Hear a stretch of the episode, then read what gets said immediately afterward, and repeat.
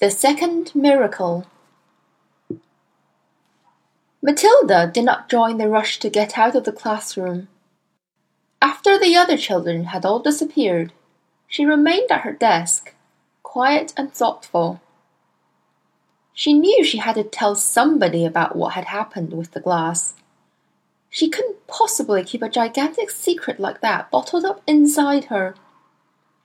What she needed was just one person one wise and sympathetic grown up, who could help her to understand the meaning of the extraordinary happening.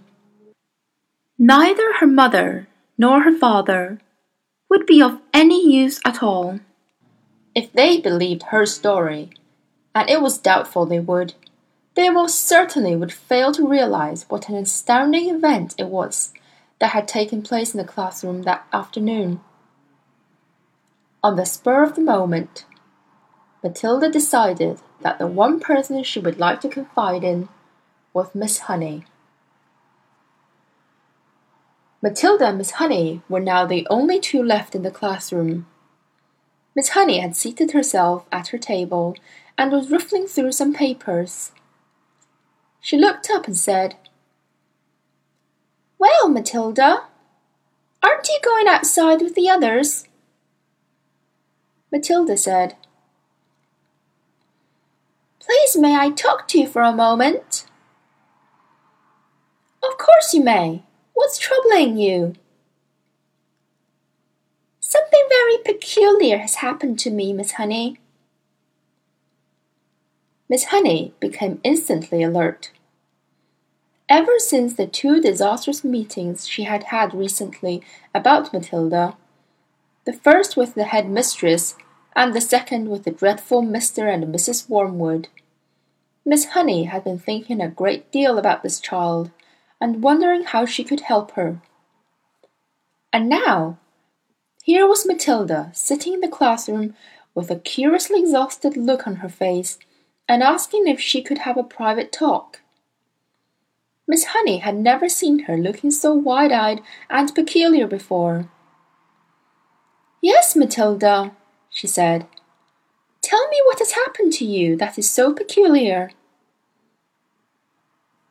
Miss Trunchbull isn't going to expel me, is she? Matilda asked. Because it wasn't me who put that creature in her jug of water. I promise you it wasn't. I know it wasn't, Miss Honey said. Am I going to be expelled? I think not, Miss Honey said. The headmistress simply got a little overexcited, that's all. Good, Matilda said. But that isn't what I want to talk to you about. What do you want to talk to me about, Matilda? I want to talk to you about the glass of water with the creature in it, Matilda said. You saw it spilling all over Miss Trunchbull, didn't you? I did indeed. Well, Miss Honey, I didn't touch it. I never went near it. I know you didn't, Miss Honey said.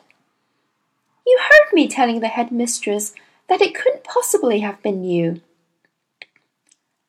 Ah, but it was me, Miss Honey, Matilda said.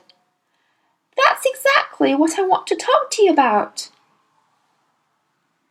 Miss Honey paused I looked carefully at the child. I don't think I quite follow you, she said. I got so angry at being accused of something I hadn't done that I made it happen. You made what happen, Matilda? I made the glass tip over. I still don't quite understand what you mean, Miss Honey said gently. I did it with my eyes, Matilda said. I was staring at it and wishing it to tip.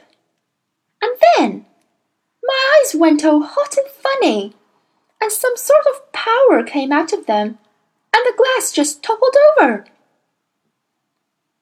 Miss Honey continued to look steadily at Matilda through her steel rimmed spectacles, and Matilda looked back at her just as steadily. I am still not following you, Miss Honey said. Do you mean you actually willed the glass to tip over? Yes, Matilda said. With my eyes. Miss Honey was silent for a moment. She did not think Matilda was meaning to tell a lie. It was more likely that she was simply allowing her vivid imagination to run away with her. You mean you were sitting where you are now, and you told the glass to topple over, and it did? Something like that, Miss Honey. Yes. If you did that, then it is just about the greatest miracle a person has ever performed since the time of Jesus. I did it, Miss Honey. It is extraordinary, thought Miss Honey. How often small children have flights of fancy like this. She decided to put an end to it as gently as possible. Could you do it again? she asked, not unkindly.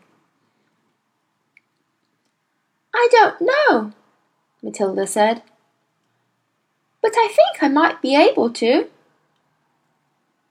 Miss Honey moved the now empty glass to the middle of the table. Should I put water in it? she asked, smiling a little. I don't think it matters, Matilda said. Very well, then. Go ahead and tip it over. It may take some time, Take all the time you want, Miss Honey said. I'm in no hurry. Matilda, sitting in the second row about ten feet away from Miss Honey, put her elbows on the desk and cupped her face in her hands, and this time she gave the order right at the beginning. Tip, Glass, tip, she ordered. But her lips didn't move, and she made no sound. She simply shouted the words inside her head. And now she concentrated the whole of her mind and her brain and her will up into her eyes.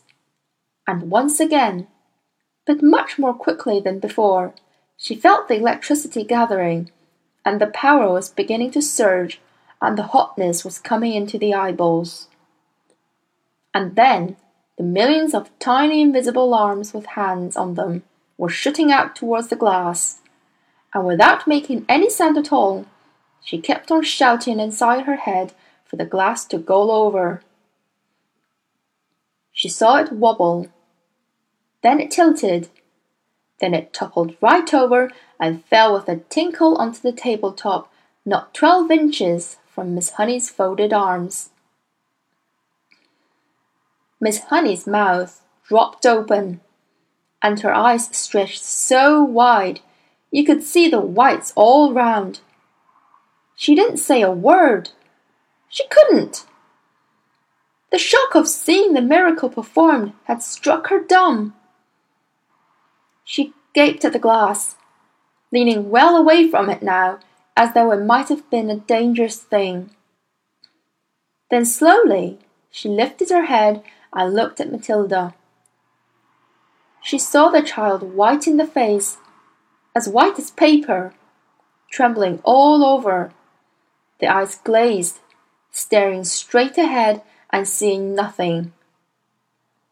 The whole face was transfigured, the eyes round and bright, and she was sitting there speechless, quite beautiful in a blaze of silence. Miss Honey waited, trembling a little herself, and watching the child as she slowly stirred herself back into consciousness. And then suddenly, click, went her face, into a look of almost seraphic calm. I'm all right, she said and smiled. I'm quite all right, Miss Honey, so don't be alarmed. You seem so far away, Miss Honey whispered, awestruck. Oh, I was. I was flying past the stars on silver wings, Matilda said. It was wonderful. Miss Honey was still gazing at the child in absolute wonderment, as though she were the creation, the beginning of the world, the first morning. It went much quicker this time, Matilda said quietly. It's not possible, Miss Honey was gasping. I don't believe it.